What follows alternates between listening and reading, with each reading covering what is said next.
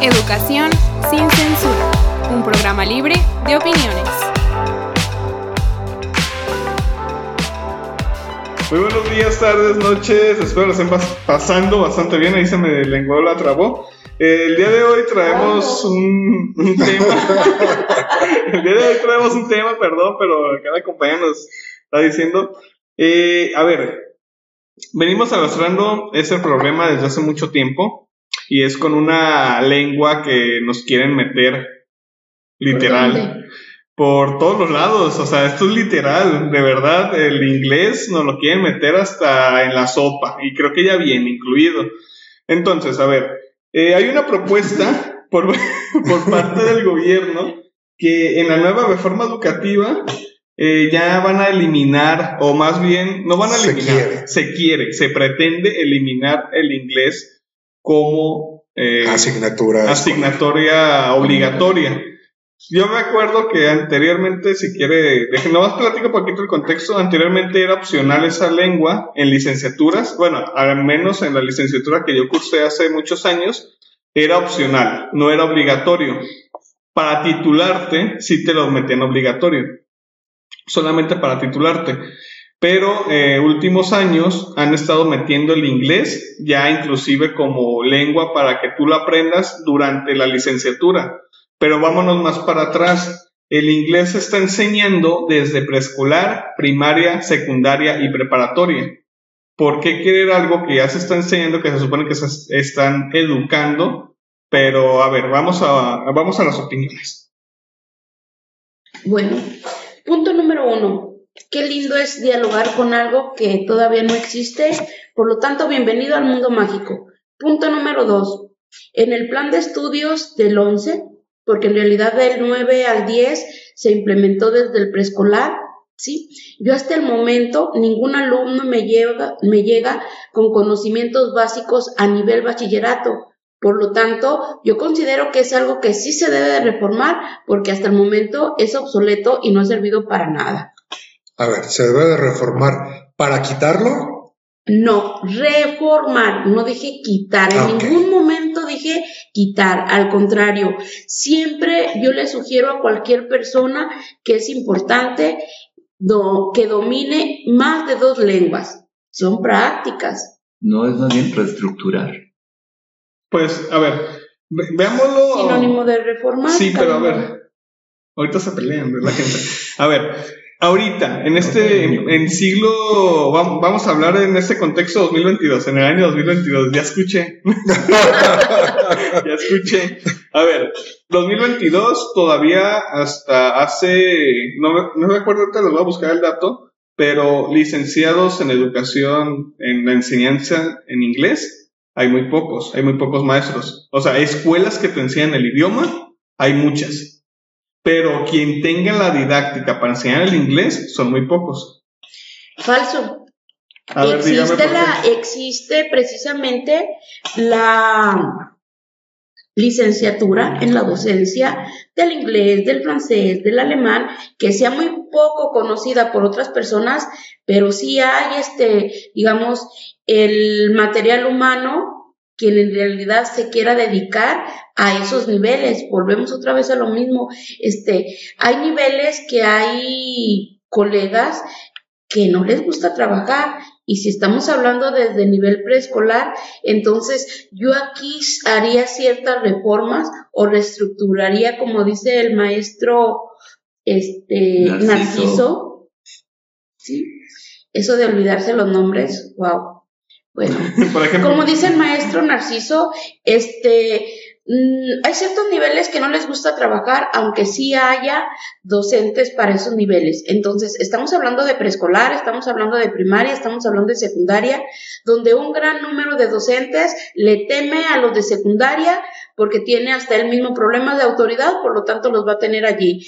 Número dos, eh, de primaria y de preescolar, pues cómo, cómo van a andar haciendo actividades que les parecen ridículas. Entonces, aquí volvemos otra vez a lo mismo. Este, ¿por qué no enfocarnos también y cuestionar de yo como docente del área que sea, este, que estoy también yo poniendo de mi parte, sin esperar que el sistema me dé la orden? ¿Se ha fijado que todo, bueno, ya la maestra lo maneja, que es una simulación? Tenemos simulaciones, entonces realmente reformas, eh, quitar o mejorar aquello, pues parece ser que no nos lleva nada y no salimos de lo mismo. Y aunque quieran quitarlo, pues lo que está no es mucho que digamos, pero bueno, tan siquiera algo conocerlo, ¿no? A ver, pero está la contraparte. La Universidad de Guadalajara tiene, bueno, no sé si eh, hasta las fechas se llama así, el Centro de Estudios para Extranjeros. La UNAM también lo tiene. O sea, ¿por qué los extranjeros sí se interesan en aprender eh, nuestro idioma, el español, por así decirlo, y nosotros no nos interesamos en aprender un, idioma diferente a nuestro? Oh, malinche. Oh, qué pena. A ver. Déjeme decirle, maestro este Pacheco, que hay el programa, el PAL, Programa Abierto de Lenguas, donde es fantástico, bueno, a lo menos a mí me agrada muchísimo, porque está abierto a cualquier persona, es economiquísimo y las personas pueden tomar clases ya sea de inglés o de francés o de alemán, coreano o de otras lenguas, casi gratis. Y solamente que la persona tenga tiempo y voluntad, y más que tiempo, voluntad de hacerlo. Entonces volvemos otra vez a lo mismo, falta información y ganas de que alguien quiera hacer algo para así, para su persona. Si no quiere hacer nada para su persona, menos va a querer hacer algo para su país. Bueno, eh, todo esto surgió a partir de, el compañero nos puede dar una referencia de qué es lo que establece o por qué toman esa medida. Sí, y esa causa de la nueva reforma educativa que se está haciendo en México, se supone que las reformas, las reformas van y vienen. Ayer comentaba, bueno, días pasados, perdón, comentaba el ponente que no se le da continuidad a, las, a los modelos educativos ni a las reformas educativas. Por ejemplo, llega en el año 2000, llega X presidente, llega Fox, ahí sí puedo decirlo porque es de... del pasado. Es del pasado, inclusive también el presente Llega Fox, hace su reforma educativa. Llega, después de Fox sigue este Felipe Calderón, hace su reforma educativa. Sí. ¿Por qué me ve así? Porque en realidad no hizo nada de reforma educativa. No, por eso, pero hizo su reforma educativa. A lo, mismo. Pero, este, ni nosotros mismos conocemos a partir de qué año llega una reforma. La y la reforma del Plan 11 este, chequen la, los, los tiempos y está la del 2003, está luego la del 2011. Entonces, entonces son ciertos periodos. Aquí quizás lo que usted quiere decir, que las políticas educativas son muy diferentes a un plan curricular. No, ahí le va. El sentido de que en el, la que usted me dice del 2013 es la del 2004, que todavía la Universidad Pedagógica Nacional venía manejando con esa misma este, metodología. Como la de la UPN hasta el 2018. ¿Cuántos años pasaron para que se reformara en la UPN solamente? Estamos hablando. Lo que es en escuelas normales se reformó en la última reforma que ellos 2006 en escuelas normales para la educación. Es ahí donde se le da la importancia del inglés como lengua importante. O sea, vamos a meter en el 2006 estamos hablando. No, este, el inglés empieza precisamente a, hablarse, a, tomarse como obligatorio es en el 2009 al 2010. Bueno, a ver, fechas pueden este, no coincidir. pero... en lo que tenemos que coincidir es de, sí hace falta reformar, pero hacer una reforma... Pero no quitar. No, no, no, ya usted mismo ya me corrigió hace rato. Eh, reformar no es quitar. Este, así hay que reformar la educación, pero de manera consciente, no nada más porque llegue alguien nuevo y ahora se me antoja así. Pues entonces hay es que, que siempre va a pasar, o sea, lo que es en, ahora sí, déjame termino mi, mi idea, eh, maestra. Lo que es en todas las personas, todos los presidentes que llegan, todas las, todas las presidentes que llegan, llegan es un cochinero de la educación. Todos. Inclusive el actual presidente que quiere meter la nueva reforma educativa, eh, la nueva escuela mexicana quiere hacer su cochinero, pero aquí el detalle está en que, vamos a ver, supuestamente, y eso lo comentó este, esta persona muy importante de la Secretaría, decía, esta vez sí le pedimos opinión a los maestros para, vamos a ver qué vamos a enseñar. Ok, se les pidió la opinión de, ok, en primaria vamos a enseñar esto, en secundaria vamos a enseñar esto, en prepa vamos a enseñar esto, etcétera. Pero eh, se le pidió la opinión a los docentes durante cuánto tiempo. Ellos tienen eh, un dato desde el 2019 que a diario se estaban reuniendo. ¿Para qué? Para modificar esta nueva, esta nueva plan de estudios para todos los, así que niveles educativos, que van desde lo básico y escuelas normales, que es muy diferente a la UDG, a la UNAM, etcétera, que ellos tienen su propio plan de estudios. Bueno, aquí algo que quiero meter este, mi cuchara es que adoro la democracia, porque ahí se ve claramente que si la mayoría quiere ciertas cosas, aunque sea un error, se acepta. Por lo tanto, volvemos otra vez a esa palabra que parece ser que va a ser una de mis favoritas, cultura de simulacro. Entonces, no es otra cosa que engañar a los docentes que son importantes, que su opinión cuenta cuando en realidad este, se va a hacer lo que usted dice, se va a terminar con lo que otros quieren y a los docentes pues nada más este fingieron que los toman en cuenta como sabemos que se hace en otras instituciones y en otra clase de jerarquías. A ver, mm, vamos a suponer que sí tomaron en cuenta la docencia. Eh, que sí les preguntaron a los maestros cuál qué es lo que tengo que, impartir. Pero a ver, ¿a cuáles docentes les preguntaron? A los que ya están por jubilarse y que no quieren aprender nuevas cosas y que obviamente vamos a seguir enseñando esto porque a mí me da flojera lo otro. O le preguntaron a los docentes que apenas están iniciando. ¿Qué no saben? Que no saben, que apenas van a tener su, su este, propia técnica de enseñanza, etcétera, etcétera, aunque provengan de una escuela normal o de una escuela de pedagogía, sabemos que se dan las bases, pero ya cada uno le va agregando su eh, feeling a cada, a cada una de, las cosas. Entonces, a ver, está bien que hayan preguntado, pero ¿a quién le preguntaron? Eh, ahí el detalle, o sea, es una pregunta que usted mismo acaba de dar con el, con el clavo y con el punto, que, a ver, eh, las nuevas generaciones, en, tan siquiera en escuelas normales y en grado superior, vamos a hablar también de la UDG de, estas escuelas, obliga al inglés. Obliga, ahorita, porque uno lo está llevando y te están obligando que si no pasas esta materia, te vas a quedar tan de baja. Que anteriormente no, era opcional. Ahora bien, el otro, la otra reformita que quieren hacer es la implementación de las TICs. Ok, voy de acuerdo pero la otra es que ya se va a quitar lo que son los, este, eh, ¿cómo se llama? La, el, no tengo, se llama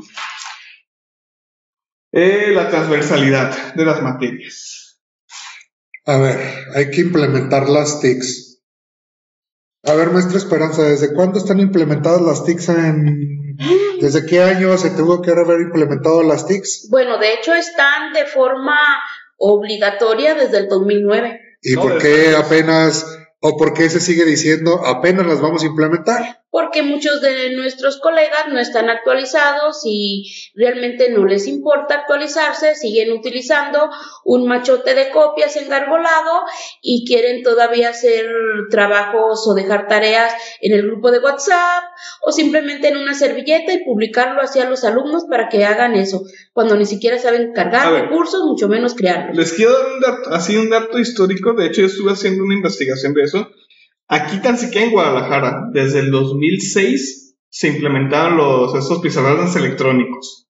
Desde el 2006. Desde el 2006, el, no me acuerdo quién estaba el secretario de Educación Jalisco, le regaló una computadora a cada maestro y le dijo, mire, tenga para que aprenda. ¿Y qué hicieron esos maestros con la computadora que les regalaron? Al menos yo lo utilicé. Pero a ver, los demás, ahora. A ver, stop. Usted lo utilizó y eso significa que usted no se la dieron, que a la persona que realmente se la dieron no lo utilizó. Se aprovechó, se utilizó para eh, terminar sus estudios. La verdad. Entonces, la otra es que cada año, nomás porque aquí, ahora sí, hay un cierto fondo económico por parte del gobierno para que se estén renovando esas computadoras. ¿Dónde está ese fondo económico? Perdón. En el Yo tengo como alguien dijo, tengo otros datos. Me acaba de comentar un, un, maestro de educación básica que a él ya le llegó su computadora para el siguiente ciclo. ¿De cuántos? no sé de cuántos, pero es una escuela que incluso está en, el, en la periferia, porque también se le está dando esa prioridad de que si el docente está en cierta zona de mayor deserción o de dificultades económicas, mm, le dan mayor preferencia a que se supone que los del centro manejan ciertas herramientas y bueno, se les considera de otro nivel, maestro. Bueno, este, creo que ya nos salimos un poco del tema. A ver, yo no estoy a favor de que se elimine el inglés como segunda lengua desde preescolar, si ustedes quieren. Eh, ¿Por qué? Porque recordemos que México somos un país vecino. Mm, y, dejemos de, que somos vecinos de nuestros primos gringos, somos un país que nuestro Producto Interno Bruto o el mayor porcentaje del Producto Interno Bruto de México depende del turismo. Lo hemos visto aquí en Tlaquepaque. Hay gente, hay eh, gente mayor pidiendo limosna, si ustedes quieren, en inglés. ¿Por qué? Porque es, un ah, pueblo mágico, es un lugar turístico, etcétera, etcétera. Vayámonos a nuestro próximo destino, Cancún los indígenas, no vamos a decir los indígenas, los, nativos de Cancún, porque no los vamos a decir indígenas, los nativos de Cancún, todos, hasta los que venden chicles en la playa, los niños hablan inglés. ¿Por qué? Porque es necesario. Eso, y bueno, no vamos tan lejos, tenemos Puerto Vallarta aquí cerquitas, tenemos este el centro histórico de Guadalajara, que es muy visitado también. Pueblos, tequila. Está tequila también, que inclusive varios este, famosos vienen a hacer sus tequileras aquí y pues tienen que hablar el idioma, así que yo tampoco estoy de acuerdo, pese a que ande, muchos dicen, esto es muy complicado. No, siéntate un ratito, 15, 20 minutos al día y así vas a aprender. O sea, no necesitas sentarte las horas, las horas, las horas. Ya, ya lo dice un eslogan de una escuela que no voy a decir cuál es, de inglés por internet que se pierdes tres horas al día en tu celular, invierte una en aprender inglés. Si tú quieres, en, una hora diario, yo creo que todo el mundo lo podemos hacer. Exactamente. Entonces, con esto concluimos. Eh, ¿No tiene otra participación? Que viva las segundas lenguas, terceras, cuartas, pero que no se deje de estudiar una segunda lengua, independientemente de que sea inglés u otra lengua.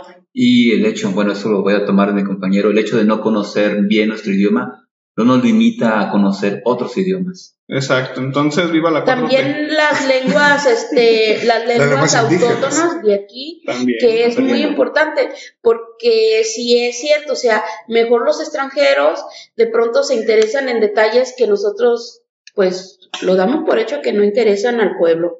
Pocas palabras aprendan, así sea lo que sea, pero aprendan algo nuevo. Eh, esto es todo por el día de hoy. Nos vemos. una lengua mejor. Depende cuántas lenguas. Eso es... Eso es todo por el día de hoy. Nos escuchamos hasta la próxima.